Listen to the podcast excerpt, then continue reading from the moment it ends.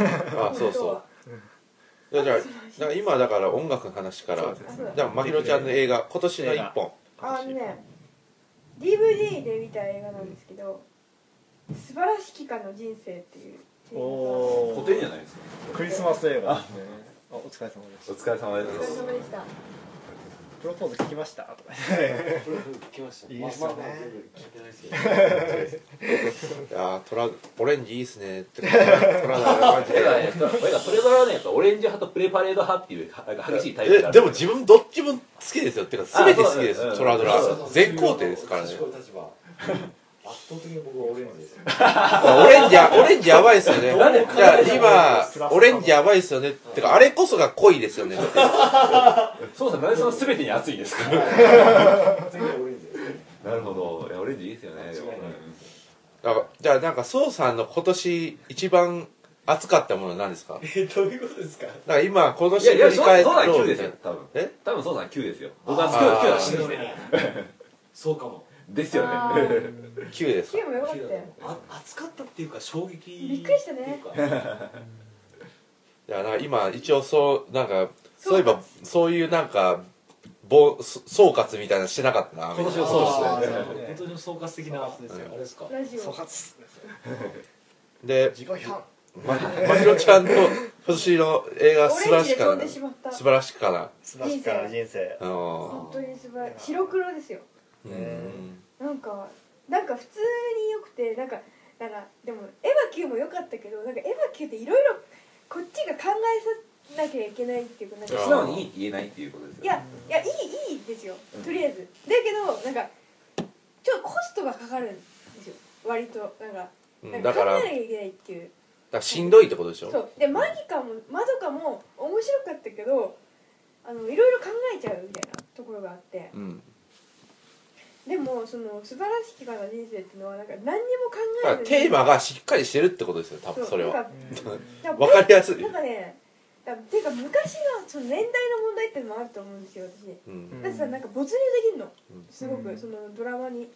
でえーこれどうなっちゃう？んであとねアアメリカのすごい幸せな家庭みたいなのが書かれてて、で可愛いんですよその結婚する前とかのあのーシーンとかあるんですけどなんかちゃ茶化し合いみたいなさのがあるんですけどすっごく可愛くてでなんかすごい幸せな感じでなんか素直に見れるみたいなスルッと入ってきてなんかうんなんか日本のなんかドラマの恋愛とか苦しそうじゃないですかみんな。なんか辛そうじゃないですか。でもなんかただなんか恋は楽しいよねみたいな。なんかアメリカの昔のか感じですごくすごく幸せで。でもね最後いろいろあってし主人公が自殺したくなっちゃうんですよ。でもなんかなんかそういう人生が描かれてきてでも天使が降りてきて天使がおじいちゃんなんですよ。うん。でおじいちゃんがなんかちょっと俺なんか成績天使の中でも成績が悪いからちょっと成績を上げなきゃいけないからさお前を救わなきゃいけないんだとかって言ってで過去のに、えっと君がいなかった人生を見せてあげるからっつって、あのその主人公にクリスマスキャロルみたいな話じゃない？なんかそうなのかな。わかんないけどでなんか、えっと君がいなかったらみんなこんなに困ってたんだよみたいな感じでなんかそれで「あ僕は死んじゃダメだ」っつってで家族を抱きしめるんだよ最後。まあうん。あの映画は古典中のあれですすごく良かった。なんかだからその何がいいってやっぱあのすごくあの考えずに見れてでテーマをすごく素直に受け取れてなんかあすごい幸せだなとかこういうのは大事だなとかなんか私泣きましたからねあれ。うん。ただあれはディスポディストピアものの元祖としても有名とか。町山さんがあの映画の見方が分かる本のあ第2弾の方では冒頭はその素晴らしきから人生のあのいなかったらっていうあの地獄の風景みたいなものを出すっていうことがその映画の80年代以降のすごくテーマになったっていう話をして。えいやなんかそれでそうなんと。まあクリスマスのなんかうんなんだろうあとまあもう一つアアパートの鍵貸しますっていうの見たんですけどうんもそううワイルダーじゃないですか。なんかねすごいその昔のアメリカの会社みたいな。うん。で5時40分になると全員帰ってその人だけ残業してたりするんですけど主人公だけ。だからみんな帰るんだなとかクリスマスパーティーをなんかあと社内でやってなんかみんなチューとかしてるんですよ。あの会社の中で。でそのなんか そういうところがなんか面白いなとか思って見てましたね。てかだからなんか、うん、なんか考えなくていいのが好きかなみたいじゃあな、うん、ギターを弾いてる人が。ギターを聴いてる人は多分今年の映画はもう9ですか？9ですよ。間違いないですよ。ギターを聴いてる、まあコロンブスさんが起きたんですね。起きましたうんコロンブスさんの一番 Q で特に良かったとこって何ですか？えー9のいやまあこれはまあえっとあすか。なんかシーン的に？足的に？まあもちろんなんかあのラストシーンのはあ歩いて。いくうんとこあるんですけどであとね僕なんかこうあのなんかシンジが綾波ここだっていうシーンがすごい好きですね。なんか。ああいいですねあそこ。あそこで綾波ここだってドカーンドカーンって来る。そう。あそこら辺は快感ですよねそうそう。あの映像の快感ですよね。映像と音楽の。なんかこう。なんかねやっぱりああいうあれなんかなんかねなんかあんえっと思い出せない。だからなんか押井守がなんかこうあの庵野秀明っていうテーマがなくてなんか映像の元だけ見せる作家だみたいなこと言ってるじゃないですか。なんかなんかああいうの見るとなんか本当そういうの思いますね、ここなんか意味ないんだけどそそこれこれしかないみたいな、うん。いやなんか神感ですよね。そうです。いやーそうっすか。まあまあまあエヴァについてはね、うん。だいぶもう語り尽くした感がある。ね。私まだ飾ってない。まあいいけど。まあ、でもなんかこうどうだ結局どこが一番好きえ？ではあのキュどこが一番好きあーやっぱどこが一番好き？ややっぱ映画館での驚きあが良かった。あ今日はと冒頭6分とか。キュンは映画館にいる。うん。あてかなんか最初に映画館で見てあんなにびっくりしたことはないみたいな、えー映画を見て。うん。でもまあ、うん、後から考えると結構面倒くさいなみたいな感じがあります。はいでは次の人。次の人。じゃあ。シェロさん？えーじゃあ僕いきます。なんだろうな。今年結構映画いっぱいあったんですてかえー映画マジで良かったんですよ。まあぶっちゃけ霧島なんですけどなんか他にも良かったのは結構あったんじゃないかな。てかものすごいね確か今年は僕はものすごい映画が面白そうな年だということでものすごい期待をしていたはずなんですよでなんでだったかまず「ダークナイトライジング」が控えていたりとか、あと何だったかなまあエヴァももちろんあったしあとなんかはまだあったんだけどな。何うーん、まあ、まとまりも見ましたしよかったんですけど。まあまあまあ文句なく霧島ですよ今年は。もう霧島らしいですよね。いやいかに霧島がねほんいや皆さんね本当に本当になんで見てないんですか？あんまり映画館がなかったじゃないですかあれ。い端的に。なんで見てないの？みたいな。やちょうどなんかいろいろあった時期じゃないですかその時夏映画ですよね霧島って。夏映画ですね。だから結構いろいろ見なきゃいけないものが溜まっていやてダークナイトとかね。まあそうですよね。ダークナイトとかあとあれお狼子供もあああったしも、ま、何個かあありましたねあと。狼子供とアニメなんだっけもう一人なんかあって。る気がするアニメじゃないか。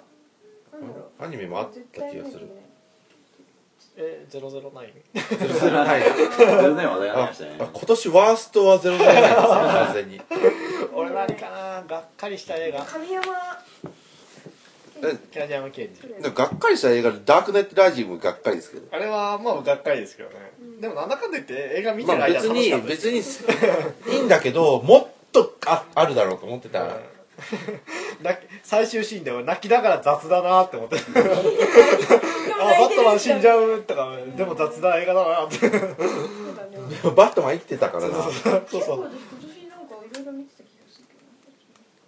じゃあじゃあ自分はものすごくうるさくてものすごく近い。ありえない。ありえありえああいい近い。ねあれはやばいっすって号泣しましたね。めっちゃ面白いああれ。れ911の。911の後の話で。だからお父さんが死んじゃう話で。でなんか子供はなんかでそのショックにあったんだけどなんかふとしたことでお父さんからのだお父さんのなんかなんか花瓶みたいのが割れちゃうんですよ。でその中に鍵が入っててこの鍵に何でこれ鍵はどっかの金庫の鍵だみたいなことになってでこの鍵を開けたと開けたらなんかお父さんからのメッセージがそこに入っていてなんかが起こるはずだみたいな子供が信じるんですよ。もうそれしかないみたいな。でそれでもう子供は毎日なんかなんかブロックごなんブラックみたいななんかそういうメッセージも入ってたの微妙に。あなんかメモみたいな。それをなんかぶどっかのブラックさんみたいのを全部当たっていく街中の。で一軒一軒しらみつぶしにブラックさんを探していってでなんかそそうするとなんか911で亡くなった話とかをするわけですよ子供は、そしたらであの時私もなんか夫とかいろいろなくしてって言ってなんかいろんな人の傷をだからその少年がだ全員癒していくのよ、一緒には話すことで。探しながらも。いやねあのストーリーはすごく良かったね、うん、でまあなんかねそのなんか全く何もなんかお父さん全然意図してないですよ。その子供に。なんかうん。あのだけどそれを子供は受け取ってそれに意味を見出してしまう。誤読ですね。誤読をしかもそれだ苦痛に残された人はそうするしかないんですよ。でちょうどそのストーリーの中核っていうか一番重要なことを言わせてたんですけど電話があるんですよお父さんから。うん。でも子供は全然電話取らないんですよ。なんかちょっとあれでなんかでもだからその電話って最後の電話なわけですよお父さんがでそれを子供はずっと手を取らなくて取らなかったことを後悔しててでなんかそのメッセージをだ自分は受け取り損ねたっていうことをずっと後悔してたからあそのて鍵みたいのを見つけた時にこれはもう絶対お父さんからのメッセージなんだみたいな。いやあれはすごいね。それ最後まで泣けるストーリーですね子供がに興味がある。子供ってなんかね残されたものはどう生きていくのかみたいな。だからそれこそ3.11のうちらの世代はなんかそういうふうにうん。なんか考えていくんじゃないかな。であれをだから10あれもだから9.11っていうのは10年前にあった出来事うん。でしょでだからアメリカ人はやっと10年かけてこのトラウマみたいのをなんかやっと乗り越えて次に行こうとしてるんだろうって思ってだからうちらもあと10年後、まあ、とかにこういうふうにもう一回物語を語り直すことでなんか先に進めるんじゃないかなみたいな。こだから今その震災をテーマにすると秘密的な作品になるんですよ、まああれも傑作だけどあれはどうなの？まあ、あれも自分はいいと思う。んですようん。別にでもそうじゃなくてもっといろんなそういうストーリーがあった。自分はそれはピンクドラムも一緒だと思ってて。青むねオウムのいろんな話を全部オウム全部まとめて語り直すっていうのは今じゃできないじゃないですか。どんなストーリーがあるっていうの。それはなんかねものそれこそ時間の物語っていうか時間があって物語が生まれるんで。いやー神かなんかやこれは今まではなんかね911テロバトルみたいなものがアメリカ人にあったけどみんなでも死んだし。うんなんかね敵とかじゃないんですよ、うん。やっぱり失った人たちには。まあそうですよね。それよりもなんか物作業が必要でやっぱ子供その物作業を子供が一生懸命するストーリーですねうん。自分にとってのけけじめみたいな。前に進むためやっぱそれはすごいあれですね。感動しましたね。よかった。号泣でしたからね本当に。久しぶりに立てないぐらいの号泣。いへえそんなんでもな泣くんですね映画で。や映画で泣きますよ。自分狼子供に泣いたからねどこで泣きました？狼子供はとりあえずなんだっけな。まあまあなんか最初らへんでも泣いていた気がするけど。いやもうあの圧倒的画面の力が圧倒的ですよあれは。うんいやでも。あでもあのね確かにさいオープニングが良かったよ、うん。あの高木正勝のね曲で、うん。曲が良かったんだよ すごい好き。なんかね。サントラもあれも聴いちゃった。よかった今年恐ろしくてタイムをまだ見れてないっていう問題タイムタイムは結構続編期待できるからですよ。え？タイムって続編あんの？あ25歳。ありありありえそうな終わり方だった。工業的にはダメでしょあれ。いやなんか一応あれってなんか終わらなかったんですよ。なんか完全攻略できなかったんです。せなんかそのタイムっていう仕組みを、えーはいはいはい。でなんか2人が残なんか旅立つみたいな感じで終わるんで、これなんか続編あり得るなって思って。い どうだろう仕掛け的にはめっちゃ面白いですよあれ。いやまあ設定は面白いしあの一応ですねあの監督の僕あの前作前作じゃないか結構前に作られた「ガタカ」っていう映画があって。ガタカね。あガタカの人なんですかそうあれガタカの人で僕はガタカはあの人生ベストワン級に大好きな作品なんですよ、ね、ガタカ面白いですよね。ガタカ本当にいいんですよガタカガタカの素晴らしさに関しては僕は僕はあれを見るたびにあのあれは本当に俺は5分ごとに泣いているというあのああ本当にあれは泣ける作品です僕ガタカ本当に泣けますね。ガタカ本当にですよね。いやいやあれ裏テーマとかをこう掘ってみるとものすごくいい絵。本当にこんないいそれこそタイムはあれですよし経済の話ですよ。あれは経済ですね。うん。だから宮崎に絶賛でしたね。へえやっぱ見てガタカはね本当にいいんですよね。実はあれは裏ゲイ映画なんですよね。ああそうですね。うんゲイというよりまあなんかホモソーシャルとホかなんかモソーシャル。いやでもあれは完全にゲイですよ。あのえっとどっちだっけ？男の。な役名忘れて。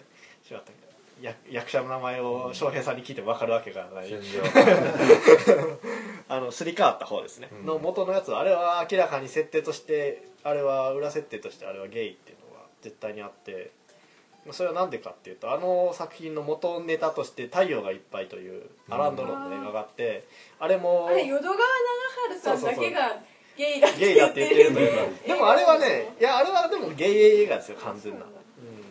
なんでまあ明らかにそれと重ね合わせているところがあってそう考えるとあのラストシーンの意義とかもすごく意味が結構変わっていて感動するしなんかあれですよね。あの試験前にお酒を飲んでしまってなんかうん。くあのすいませんでしたみたいな感じのあの流れとかもすごく意味がわかるっていうなんかすごくいい感じの映画私あのゲイ映画キャンペーンとかずっとやっててはいなんかはいゲイが出てくる映画を片っ端から見る。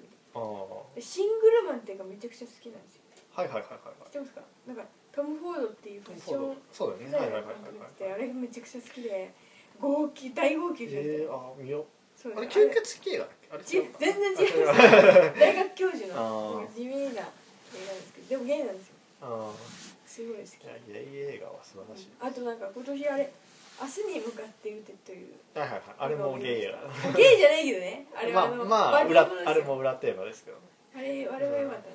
なんかあれもすっきりしてすごい好きだったのなんかああとね「ショーシャンクの空にね」掘られてたっていうね。あれは掘らあれれるはきついっていう。ねかわいそうそだな。れはそれは逃げたくなるわみたいな、うん。脱走脱走。あれ。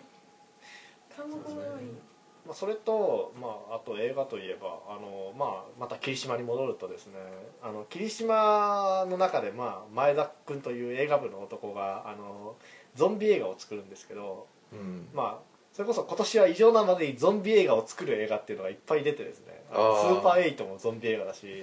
そうそう。スーパーエイト今年か。あれ今年ですずいなんぶん前みたい。かもっと前にイメージが。ゾンビゾンビを撮る人たちっていうのがだから自分はゾンビ映画を一回も多分ほとんど一作も見たことがない。バイオハザードすらないんですけどあれを見た時にだからゾンビ映画を作る人たちのあの思いっていうのがすごく分かってあゾンビ映画ってそういうもんなのかっていうことをなんかえどういうことですか？ゾンビ映画はだからねあのすごくねあの今考えてることとしてはとりあえずあのまあそれこそねあのあ明日ニコニコ生放送であのロメロのゾンビをやります。今あのニコニコ生放送でゾンビこっちくんなゾンビ映画特集っていうのを1週間連続でやっていてあのニコニコのいかにも あの独り者の向けのサービスとしてまあいいんですけどそれでロメロをやるんですけどまあゾンビ映画のそうですよね。ロメロのゾンビ。であれっていうのはすごい何が革新的だったかっていうと,、えー、とまず、えー社会異常に社会批評性を含むことができるんですね。ゾンビっていうテーマを取ることで、それこそあの初期のゾンビっていうのは、えーショッピングモールが舞台で行われるしょ都市と消費とディズニーの夢に出てきたやつですねそうそう。だからそういうふうに描くこともできる。なおかつもちろん低予算で作品が作ることができるとまあ基本的にはその2点がものすごく重要であるんですけどこれが面白いのがこの「ロメロンゾンビ」っていう映画は78年に作られた映画なんですよね。でこの78年っていう年はものすごくあの重要で一方でイギリスでは78年はもちろんセックスピストルズの年なわけですよ。でもう一方でまあアメリカでもう一方何があったかっていうとヒップホップのほとんど生まれたのが78年ぐらいですよ。ブロックパーティーっていう形で生まれていてこの3つは全部自主制作的に作られたものでなおかつ社会批判を含,、ま、含んでいる。っていう社会に対する抵抗として生まれているもん音楽表現形態っていうものがあってなんかすごいこの3つの形態っていうのがあの自分の中ですごくシンクロをしていてあこれは何かできるんじゃないかなというふうに思ってすごく今興味を持ってただ私はゾンビ映画を見てないのであの今度見ますということで今温めてる身だった今ねんですね。ちなみになんかね早稲田大学の高橋俊夫っていう人はそこら辺が専門で。ゾンビ映画。なこの人は早稲田で早稲田の文学部で一番人気のある授業を受け持ってて。それこそゾンビ映画しか見ないみたいな。へえこれめっちゃ面白いですよこの授業は。あ面白そうだな。だからゾンビはね。だからそそういう話ですね。ゾンビって何なんですか？求めゾンビってだから結構黒人とかの表彰でもあってだからそういうだからねはい異人種みたいな。えキョンシーとか。新しい。キョンシーはだからゾンビ映画の中,、うん。中国はゾンビプラス吸血鬼のうん。日本うなんだの中国版っていう形で。えまあキョンシーガールも良かったけどまあそれはいいや。えだからこのなんかね本が出てるんですよね。早稲田の授業のそのままの本が。だから今ねあの一回ツイッターでちょっとあの漏らしてこの間あの今日来てた黒眼鏡さんにもすごく褒められたので。これだからほとんど宇野さんとかで言ってることってこの人結構言ってるんですよ。だからゴジラとかそういう系。もともと多分元ネタなんですよね。うん。多分。どこだっけな。ゴジラ、まあ、ゴジラってあれですよね。それこそき昨日出ていて片山森秀さんもゴジラについてはものすごく書いていたという、ゴジラと原発という。え？ゴジラと日の丸かのコラム集は、いやただねどれだっけな。早稲田のなんかまあそのあれがあるんですよ。早稲田のうん。その授業をまとめたうん。本がどっかに。自分持ってるはずなんですけど。それを買えば100%単位は取れ だってもうそこに全部書いてあるからみたいな。えなんて名前だっけ？高橋俊夫ですね。高橋いや面白いですよこの人。てか話自体面白いですからね。みんな寝てますけど。大いや本当に500人ぐらいいる大教室なんですよ。あなんかねー、いいな。ロシアにもなんかそういうモンスター映画のことをやる人はいたけどな。うん。多分本当にね特にねゾンビとヒップホップはものすごく近いって話そをしてるんですよ。そそんな話もありましたよ確か。いやでもマジで本当にそうですよ、うん自分なんのなんかそっかなんかなんでそうだな。レレポートなんで書いたっけなその人。全然思い出せないな。なんかそのゾンビとかって敵じゃないですか、でもなんか私エヴァ9見てて敵の形があのテレビ版よりずっと分かりにくくなってて、うん。どこが使徒で何どういう形してんのか全貌がつかみにくいんですよね使徒の。てか言うとゾンビは内側から来る敵だからね。あそうなんだだからだから結局うん。だから敵が外にいなくなって自分の中から出てくる敵がゾンビだ。ゾンビ？あそうゾンビ？だから自分がもしかしたら敵かもしれないっていうあメタファーでもある。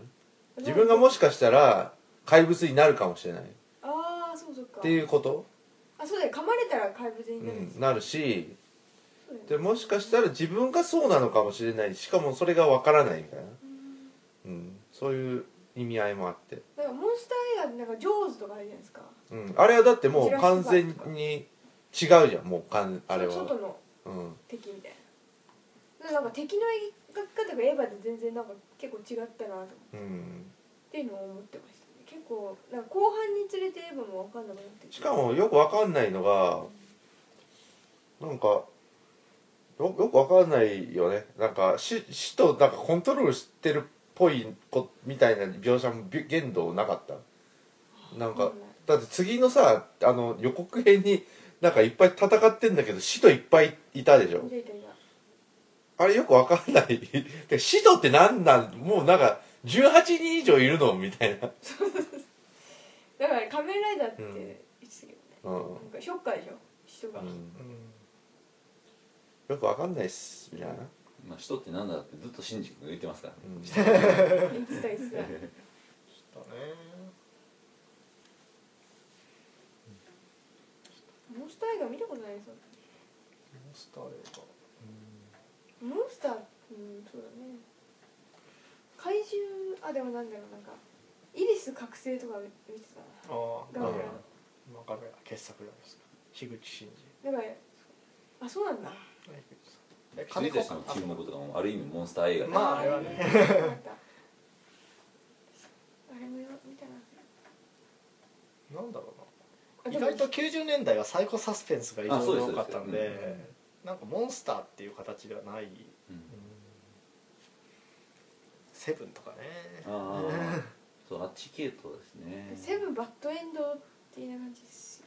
うんそうそうそう私ミスターミセス・スミス超好きなんですけどあれいいよね。あれさあれさあのねあの夫婦セラピーの話なんですよ。うん。で最初はセラピーの場面から始まって、で馴れ初めを語っていくんですよであのでなんかその夫婦ってお互いに秘密があるけどでもそれをなんかいつかは打ち上げて協力して2人でなんか自分たちの外にある問題と戦っていくみたいなあれねあの決戦ショッピングモールなんですよああそうだね。そう。あれあれ何 あれは何なんだみたいな。銃撃戦がねショッピングモールで。まあ、ショッピングモールはすごいメタファーで使えるんだよ、あれ何のメタファー消費社会だから。うん。あのなんか一緒に何消費社会で戦うみたいな。夫婦で。でなんかセラピーの映画最初にやって共演してるからなんかブラピとアンジェリーナはうまくいってるみたいそうそういやあれいいよなあれねすごい好きあれはほんマジックがかかってるよね。あこれ60分意外と超えてた。この じゃあ一回止めて